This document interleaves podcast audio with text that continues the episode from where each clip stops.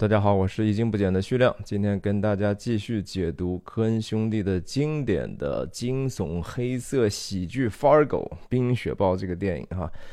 上一次我们分析了一下第一场戏，也就是 Jerry 跑到 Fargo 的梅花 K 酒吧和两个绑匪接头，然后准备实施这个绑架自己太太，然后勒索他老丈人的这样的一个荒唐的计划。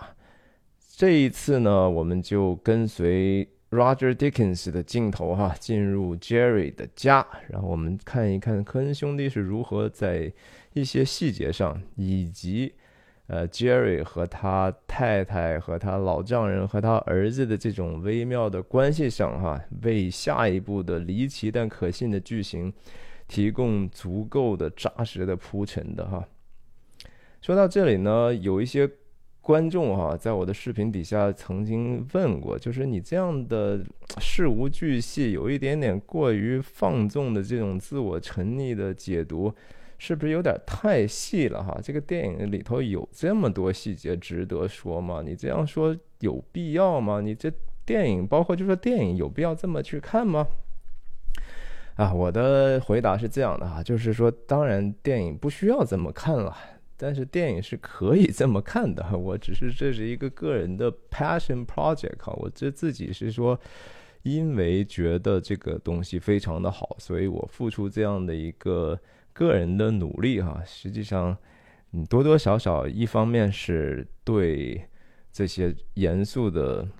电影人的一种致敬吧，哈。另外一方面也想就是说，看能不能凝聚一些呃志同道合的人。因为我的哲学是这样的，就是一个好的电影哈，特别像科恩兄弟这样，呃，作者型的，然后他们对自己的作品具有完全的控制，不光是说自己编的故事，而且他在这个导演的这个调度过程中，机位、摄影、灯光、表演、道具、置景。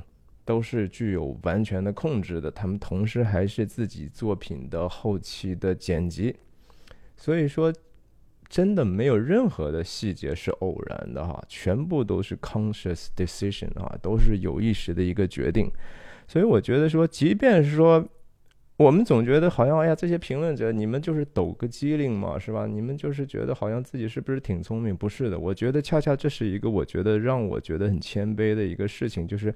我知道，说无论我怎样去努力的去解读这个东西，可能离他的那个创作本意也无非就是无限的接近，但不接触罢了哈。这是一个呃没有办法穷尽的事情，因为他毕竟他们是那个创造者。同时，我也想提醒，就是说，其实大家真的是很多的时候，我们自以为观众，就是说，我们观众很多时候 take it for granted 哈，觉得说这些里头的这些细节都是。平淡无奇或者理所当然的，你因为注意力只会被引导在部分的事情上，以至于就忘记了整个这个让你能够进入的沉浸在这样的环境里头是需要极大的努力的。因为当他对的时候，你可以忽视它哈，但是当他错的，只要有一个细节是错的时候，你都会觉得说这东西不可信，你马上出戏了。所以创作者的努力可能就全部都失败了。所以中国不是也有句话说艺术是什么？呃，源于生活，高于生活的哈。我确实觉得说这些人在创造这样的一个虚拟的世界，给你审美体验的时候，他们本身是向着他们的真善美在非常的迫使他们自己的 limit，他们在在在想办法尽可能呃把自己的潜力挖掘到最大。所以我觉得他们付出的这个努力是值得。偶尔像我这样的人哈，进行这样的一个无节制的解读的，好吧？那我们就进入今天的 Jerry 的家的这个场景。那上一次我们讲到最后的这个场景，Jerry 和两个绑匪达成了一个基本的一致，把车也等于说首付交了，然后场景转移到明尼苏达州的明尼阿波利斯，然后我们很呃很清楚的通过这个 Hi Han，I'm back，然后。他的太太在 off camera，在不在画面上的位置听到声音，Welcome back，Han，Han 就是那个 Honey 的这个明尼苏达的口音的昵称哈。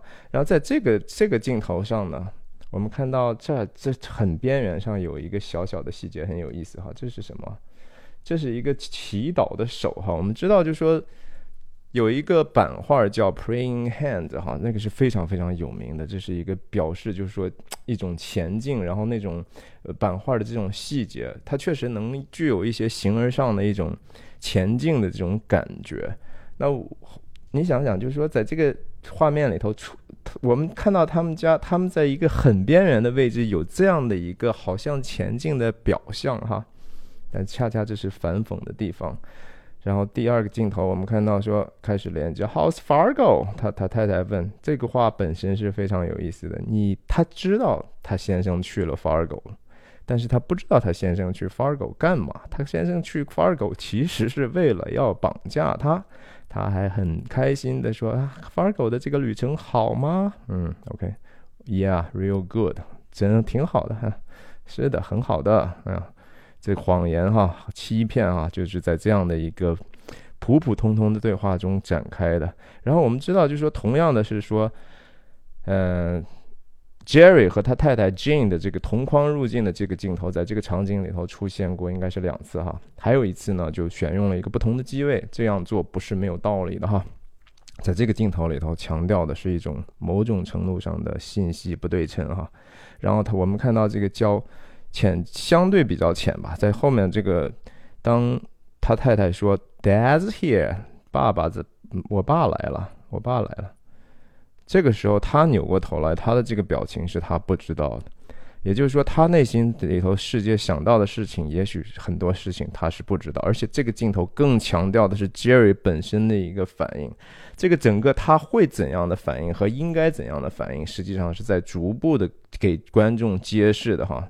所以我觉得这个信息是更强调他本身。那同时我们还没有看到说他太太本身的这种更多的后面表现出来的一些信息。OK，他他他 That's here，然后通过演。这叫 eye line 哈，通过眼光来去连接下一个镜头，剪辑到 Jerry 的老丈人韦德 Wade。我们听到话外音，其实他进家的时候就已经有了。我们知道说在播放一个体育比赛，在第一个场景里头，我们也知道冰球是已经出现过，所以可能还是同样的一场球赛。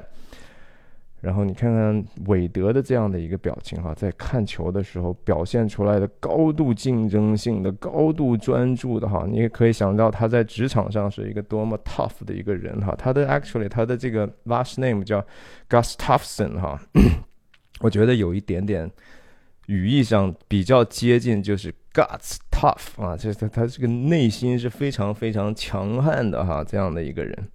然后他手里头你看他捏的这个东西。因为比赛到紧张的时候，哇，要捏一下。Jerry 过来说：“How you doing, Wade？你怎么样啊，韦德？”韦德有任何反应去给他哪怕一点点的回个头吗？没有啊，不打算回头。Jerry 问的这句话哈，当然首先这是一个基本的礼貌的问候，废话啊。Yeah, yeah, pretty good。这是这个老头他老丈人回答的，就是不扭头不眨眼。你怎么样？哎呀，pretty good，哎，挺好的。语气是非常带着一种不耐烦之感的哈。然后，Jerry 这句话仍然是一个废话。你在看什么呢？Golfers，美国的这种体育比赛都是非常区域性的哈，大家都对本地的这种球队，不管是篮球队、冰球队、也是橄榄球队，都是有全情的去支持的哈。他们一辈子就支持这些球队。没有理由，Jerry 看到电视上不知道这是本地的冰球比赛，不是本地的他们也不会看哈。所以这些话都是为了掩饰，就是说没话找话，但是不得不做的一些客套吧。但是即使是这样的一个客套哈，韦德他老丈人连演都不想配合他演，所表示出来这种轻蔑哈。然后他说：“呃，他们和谁？”再打呢哈，这个倒是一个真问题了，你不觉得吗？在三个问题里头，这个就是哎，咱们这儿的球队和哪哪个球队打呀？真问题出现需要答案的时候，刚好电视里头哇，要到到达了一个主队被客队进了一球的场面，哦，是哟，嗯，老头就开始非常的不爽了哈。然后我们看到他们是主队被进了个球，很很沮丧的一个样子哈。然后同时，这个镜头通过一个主观镜头，我们看到猪的意象再次出现了哈。OK，这是刚才我忘记说了，电视上两对小猪，然后抱着。刚才我们再回去，从第二个镜头开始，其实就已经有大量的猪出现了。我们知道第一场景里头，酒吧的那个板上写着 “hogs” 啊，是是猪，很多的猪。哇，在第二个场景里头，我们果然看到 Jerry 的家中是到处是猪哈，各种各样的猪的这种小陶瓷的这种装饰品，什么意思呢？我觉得大家可以自己解读哈，我都我觉得好像也不需要太多解读。看到这个镜头了吗？这是第三个镜头的时候，老丈人背后桌子上还有一条金猪啊，然后到了电视的时候，我们又看到更多的猪。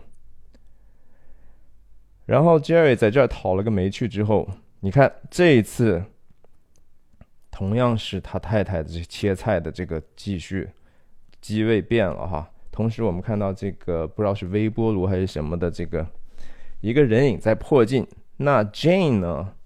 切菜的速度哈，比在第二个镜头里头要快太多了哈。我们看到他一丝的这种紧张开始浮现了，而且特别是说在这个高光上人影迫近的时候，看到他的这个刀是越来越加快。她丈夫回来，然后去了她她她爸的那个地方，问了几句话，再回来的时候，她太太就开始紧张了。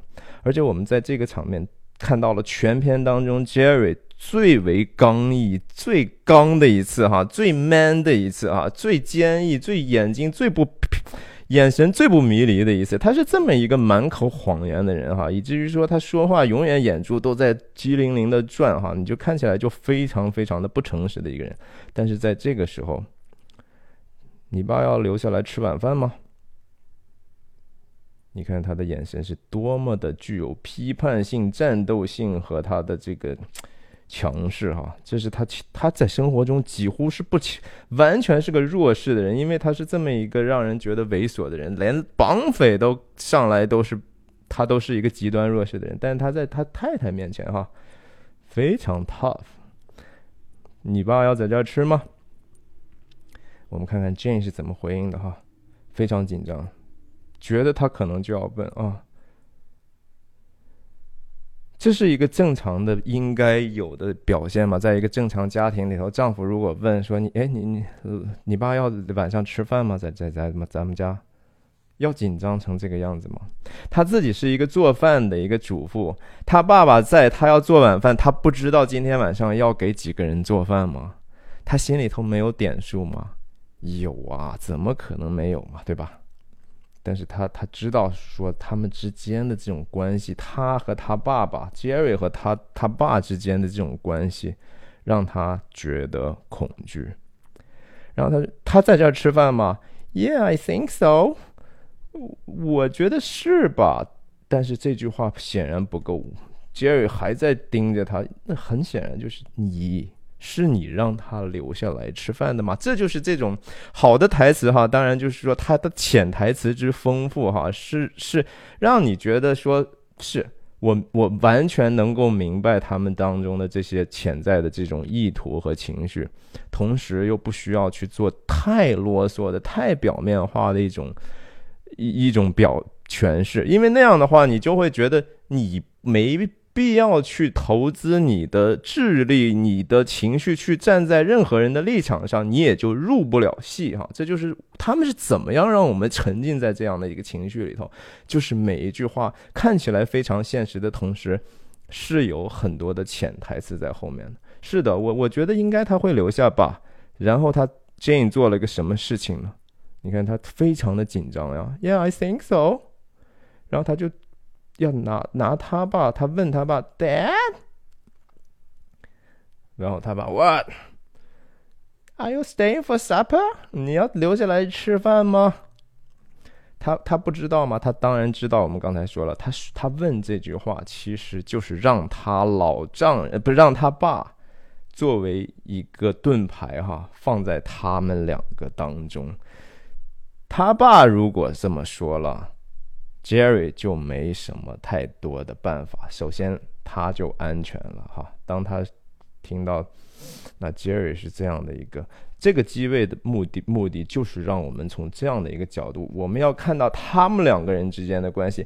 第一个镜头的这个关系，其实一个人背后，一个人在，是他们两个还没有直接的一个关联和和互动哈。但在这个镜头里头换了机位之后，我们就知道这是一个 confrontation，其实这是一个他们的对峙。然后当他 Jerry 知道说没办法，他他既然老婆都把老老丈人都搬出来，老丈人自己都发话了。他只能用这样的一个扭过身去，再一次和他保持信息不对称的怨恨的表情啊！这个、这个、这个、这个身体的 body language 非常像一个名画的一个路西法的一个堕落天使，当他被惩罚的时候，那个姿姿态是真的是非常非常接近的。我觉得这个拿捏的表演和这个导演都非常非常的精湛。好，这个事情应该到此。Jane 已经把这个搞定了吧，是吧？但是他是多么的紧张。我们看一下他的这个眼神哈，他有没有？他其实打量一下丈夫哈，但是他不敢正眼看他，看一看自己的东西，赶快做饭吧，啥也别说了。然后下一个场景，我们就切到，OK，再一下，我们先很明显的，首先看到的是猪啊，在这个猪的出现。在这样的一个晚餐的场景，另外一个细节，在一个墙上的这个挂毯，还是一个还是一个相框，上面写的什么？Sorry，Home Sweet Home，家甜蜜的家。这个道具哈，就和那个第一个祷告的手哈，是一个反讽的这样的一个道具呀。谁不希望家里是这样呢？谁不希望自己家里头标榜出来家甜蜜的家，以至于说一个家庭。换了你，你会不会就说我们家特别幸福，然后写一个字儿，一个一个中国毛笔字儿，我们家特别幸福，挂在自己的客厅上啊？这是非常非常天真的表象的，其实是缺什么就要什么的一种表现哈。OK，这还有一头猪，看看，嗯，放了一堆植物之外，放了一头猪，嗯，在这样的一个晚餐的画面里头。几秒钟的画面，我们一个一个人的去看哈。我们先看 Jerry 在做什么，低着头吃饭，嚼嚼嚼嚼嚼嚼嚼嚼，有没有跟任何人说话？有没有看任何人？没有。在他直到他儿子打破沉默哈，就是说我能不能走了？同样再看一遍 Jane，Jane 有没有看谁？有没有在做什么？没有任何的 activity 哈，没有任何的互动。韦德他老丈人有没有说话？有没有开玩笑？就是喝一口，呀，没有。这样的一个沉闷的场景，晚餐吃饭难道不是人交谈的时候吗？你爸老爸来了，跟你们在全家吃个饭，这个不也不是说那么容易的事情吧？在美国，对吧？聚一个餐是这么的一个。张力充满了不友善的气氛哈，以至于让这个 Sweet Home 的显得多么可笑，以至于连他们的孩子都无法忍耐哈。他孩子在干什么？我们看看从前到后有没有吃一口饭哈？我们没有看到哈。用翘着脚翘翘翘凳子哈，无聊难忍，unbearable。OK，最后就说，我能不能走了？嗯。我们看看他，当他打破沉默说这句话的时候，人们的反应哈。Jane 抬头看他，韦德他老丈人先看的是 Jerry，Jerry 干嘛？Jerry 啥也没有干，继续吃。然后 Scotty 在干嘛？Scotty 问了这句话之后，他第一要看谁？他看的是他的姥爷哈。他小孩知道家里头关系这种权力结构是怎么样分布的哈？虽然在美国我们都知道，就说一家之主是这个 household 的这个 husband 哈，家这个丈夫是家中的头哈，这是这个美国大部分家庭的这有的一个基本的一个秩序吧，家里头的。但是小孩其实对人的这种。爸爸妈妈和他们长辈的这些基本的关系，你别觉得他小，他不知道哈。其实即使是两岁的孩子都知道的，这是我自己的经验。我觉得人生下来其实对这样的一个谁说了算，是非常非常早的时候就已经能够 pick up 的一个认知。OK，Scotty 看老爷，老爷看了一下 Jerry，Jerry 什么话都没有说。哇，这就是这个家里头的失能哈。然后这个 Jane 看了他儿子，不知道该怎么办。嗯，Jerry 头都没有抬，问了一句话。过了一会儿，You down there？你吃完了吗？他没有说去自己看他儿子一眼，看看他儿子眼前摆的餐盘到底是什么情况，而是低着头哈，以一个好像很有权威的这样的一个口吻说：“你吃完了吗？”当他问了之后，看看 Scotty 是怎么样一个反应哈。嗯哼，他说了一个嗯哼，他睁着眼睛说瞎话哎，他。当着他爸他爸的面当着全家都能看到他餐桌的面他说他吃了，吃好了。因为什么呢？哈，这里头的潜台词再一次就是说，在这个家里头，哈，睁着眼睛说瞎话，哈，是可以被接受的，是没有太多严重后果的。然后他知道，在这个情况下。因为他们大人之间的某种微妙的动态平衡，哈，他可以 get away with it，可以去 take advantage，就是站在这个想办法赚取他自己的一个便宜，就是溜走，因为这个地方太难以忍受。Jane 也曾经看看她老公，你看看，你你是不是能够很有智慧的处理这样的一个场面呢？把你家的这个 秩序维持一下呢？哈，不说话。只是问了你吃完了吗？吃完了，然后他妈接只能接一句：“你去哪儿啊？”就是出去，嗯，去麦当劳。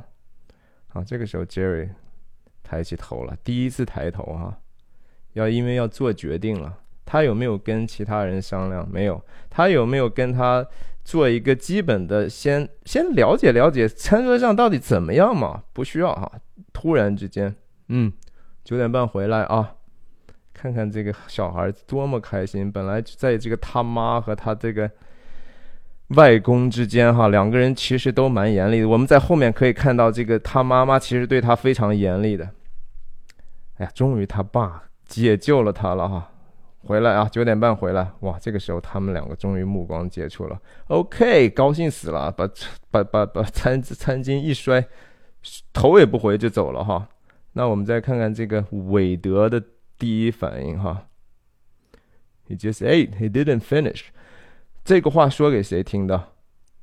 看看他，他非常短暂的扫了一眼 Jerry 哈，他刚刚吃哎，他还没吃完，根本就没吃完。你说什么？当 he he didn't finish，但是只扫了一眼。这个家不是按道理是你这个 Jerry 不在不在镜头内的，你说你应该去做一个好一点的。judgment 嘛，对吧？你的判断力呢？你就让他就这么走了哈，但是也没办法，因为在这个家里头，你还是名义上的家长。那行吧，那那跟谁说？啊？看了他，扫了他一眼，直接看他女儿。哎，根本他啥意思嘛？家里头不吃完就去麦当劳吃？啊？就是说他他韦德这个人哈，是一个非常高度理性，知道。不会有任何浪费的一个人。我们看到他后面对那个赎金有多么抠门，你就知道他是一个多么节俭的、多么工作狂的、多么好胜的那种，就是被普普普通被美国媒体描述为那种极右翼的那种人哈。对别人也没有怜悯之心，对自己也没有怜悯之心，呃，缺乏爱的这种人哈。然后他干嘛去啊？他，然后。Jane 这时候开始搭话了，要去辩护他儿子，合理化他儿子离开饭桌的这种非常没有礼貌的行为了哈。他说的是说，他要去看去见朋友，他们朋友就是在麦当劳聚会的嘛哈。你看，他也知道这个事情哈，说不过去啊。但是呢，Jane 毕竟是他。爸爸，这叫 Daddy's girl 哈，这是老爸的乖女儿。我们也知道说韦恩是一个人来的，很显然他要么反正就是丧偶，或者反正他没有妈，谁知道什么时候死的？他们两个相依为命嘛，对吧？他怎么可能？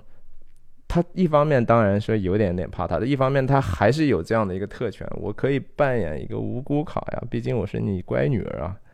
It's OK。他爸爸质疑是。你看，这个时候我们又看到这个猪了哈，猪的意象再次出现，然后这样是一个乖乖的卖乖的猪哈，这样是一个逃避责任或者说呃装可爱的猪哈，这放在那绝对不是偶然的哈。OK，那他 Jane 就拿起来 Scotty 刚才剩下的这个东西哈，我们看到这个时候我们也是第一次看到说真的，首先韦德说的是真的，他真的是没有吃哈，这个可以接受吗？你妈妈，你亲努努力做了这个东西，儿子就随随便便的去无视你的工作哈，在这样的行为里头，在这个家里头，因为爸爸的默许哈，就这样存在下去，已经正常化了。OK，他爸爸继续拷问，没有跟这个他的女婿有半句半一点点的目光接触哈。你觉得他们去麦当劳能干啥啊？看看这儿的猪哈，这是一个背过头去的猪，也就是他刚才应该看电视的另外的一个方向的猪，一种逃避的猪哈。我去，我知道他们去了，肯定不是说只是喝喝奶昔就完了啊啊，是不是？我告诉你，肯定是这样。Jane 的反应是 "It's okay, Dad"，再一次女儿卡哈打出来啊，然后就走了，你知道吗？儿子刚走，在一个餐桌上。大家聚餐，儿子说：“啊，我要出去了啊，你走吧。”然后妈妈也因为儿子走，拿着儿子吃剩下的东西就走了啊。你说这个给了任何正常的家长也是觉得说心里头觉得，哎呀，这太遗憾了吧？这什么家庭啊？是不是？就是这么简简单单？你不觉得说这么普普通通的场景，已经非常深刻的反映了这个家庭？存在的非常根深蒂固的极大的问题了吗？OK，这机位就再一次变化了啊，Jane 离开了，两个男人之间的角力开始了哈，在这样的一个 house 里头，你说 Jerry 哈是唯一一个穿着 business 的 shirt 和打着领带哈，你说你我们知道是你从刚从外头所谓 公干回来哈。虽然说是其实是为了私干哈，但是你回家你都没有机会去把领带解开吗？你看，连连韦德这样的人，这么工作狂的人都还穿的休闲服哈。反而就是说他一家之主呢，在家里头就和一个拜访人家来的客人是一个外人，而他在家里头要做生意吗？这是对不对？想一想，他是不是在这谈生意呢？是，他还真的就是，因为上一个场景我们知道了，他自己都说了，我我有需要，他们不知道，而而且我即使知道了，我也拿不到。他把他自己的家人看成就是一个非常竞争性的无情的生意伙伴哈。OK，这就开始这个具体的事情了啊！你有没有想过那个我跟你说那个生意呢？啊，那个四十亩的那个东西，四十公顷哈，这是个很大的一块地方啊！你跟我说过，有没有看他一眼？没有，扫了一眼而已啊！而且基本上就是说，他们谈话这场戏的节奏，大家可以看一下我视频底下给你们附上的那个其他人上载出来的这一段。你们自己看看这个对话，他这个老丈人是不是每一次都 cut him off 啊？就在半中间，要么话音刚落就接话，要么就干脆不让他说完。OK 啊，你说你会想一想的啊？我我我知道是很多的钱啦，这个事情不容易，你要想一想嘛。It's a heck a lot, it's heck of a lot，就是不是是一一多很多钱哈，是多到不行的钱，特别多的钱。你要干嘛来着？A lot 啊，I know it's a lot。他说，其实 Jerry 这句话我们再看 A lot。I know it's a lot。I mean a parking lot。这是个文字游戏嘛？就是 Jerry 说，啊，是是是一个停车场啊，一块地，呃，是是一块地。然后他老丈人说，我知道是块地，非常不耐烦的。哎，我知道是块地，呃，不是，是那是一个是个停车场，parking lot。然后，你说，韦德虽然说他知道他理解错了哈，他有没有一点点觉得不好意思呢？没有，自己很 defensive 的哈。我要七十五万美金，is a lot。呃，笑一笑，有没有看他一眼？没有，还是没有哈。然后 Jerry 非常啊，看起来，哎呦，他的老丈人居然露出来一点点笑脸，机会来了嘛？Well, it's a chunk。他不再用那个 lot 这个词了哈。他觉得为了，哎呀，我们这个既然说有有双重语义，我就给你换一个词。但是这个词 again，我觉得反映了他内心中的一个有趣的现象。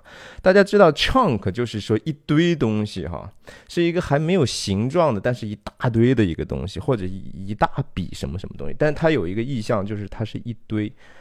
在 Jerry 的这个认知里头哈，他当他想到这个这个这个这个生意这个 deal 的时候啊。他想的其实哈是一堆堆的钱啊，但是很有意思的是说，韦德说的这个 lot 哈，其实我们后来知道，韦德他老丈人是死在一个停车场哈，就是死在和这个他们谈的这个无关，但是是他的命运最最终结束在 a lot，然后 Jerry 想要的就是那个。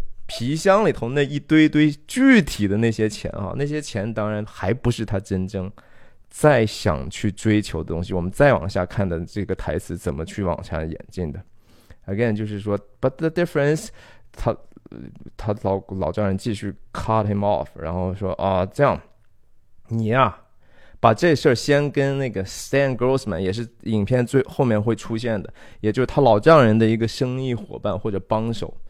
你先跟他说说哈，然后呢，他在任何事情到我这儿之前哈，他给我把关的这个话啊，其实是开始给观众介绍，就是说 Jerry 哈，他的这个心里头的怨恨的可能的根源之一。他作为他的女婿，他的生意却不带他玩儿哈，他们他宁愿雇佣一个外人，而不愿意信任他。这是一个非常非常伤害他的一个事情哈，所以你想他要的是什么呢？他要的真的是钱吗？还是某种程度上的一种怨恨和嫉妒呢？对这样的一个成功的、强势的、说话掷地有声、能够控制场面的一个另外一个男人的存在，甚至在这个家中也威胁到他的权威的时候哈。Jerry 的脑子里头想的不只是钱，虽然他想象到了一堆的钱，但那堆钱背后其实是一个 power 哈，是一个权力的问题。我们当看到再往后、再往下的一个一句一句对白，当然就说 Jerry 说啊，Stan 当然会说不行啦，这个事儿你也知道，他知道 Stan，他知道他老丈人更信任 Stan，不信任他的判断力哈。然后他说：“那那不就是你是雇他的呀？所以他当然就他他当然是说不行了。”然后他说了句：“I'm asking you here, wait，我这不是问你呢吗？这是我的家呀！哈，我穿的一个西装、衬衫、领带，我我我把生意谈回家。我现在，哎呀，是一方面，他也是他雇佣，Jerry 也是他老丈人给的给的他饭碗嘛。他现在的工作其实是他老丈人给的。”但是他想，就是说，能不能绕过你的公司啊，对不对？绕过 Stan Grossman，你也相信我一回。我现在，要不咱们把这个不要当成是一个你公司的生意嘛，咱们把这弄成一家庭的事儿啊。他说什么？我现在问你呢呀，韦德，韦德。This could work out real good, real good。再次出现了哈，他回家从 Fargo 回来的时候，特好特好啊。他他他他在他在在这个谈的要绑架他老婆，他老婆问怎么样，挺好的。哼，Again，再次出来，This could work work out real good for me and Jean and Scotty 啊。看看这个顺序哈，这生意成了哈，对我、对我老婆、对我儿子都是有好处的，得我们会得益很多的哈。这就是说，人心里头想什么哈，就把什么说出来哈。即使是他这样的一个天天撒谎的家伙啊，还是不经意的把他心里头的秘密。第一位是 for me，OK，这是给我做的事儿啊，这是我得好处的。虽然说这个也同时对对对韦德来讲说，你看这对你女儿和你儿你这个外甥呃不是外孙都有好处。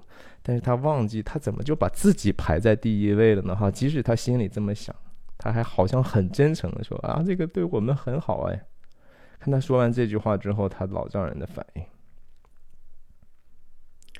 终于看了他一眼了哈，斜斜的眼睛看了一眼，哼，迅速的眨开一眼，嗯，想一下，然后再回过头来二次 check 他，哼，更邪了哈。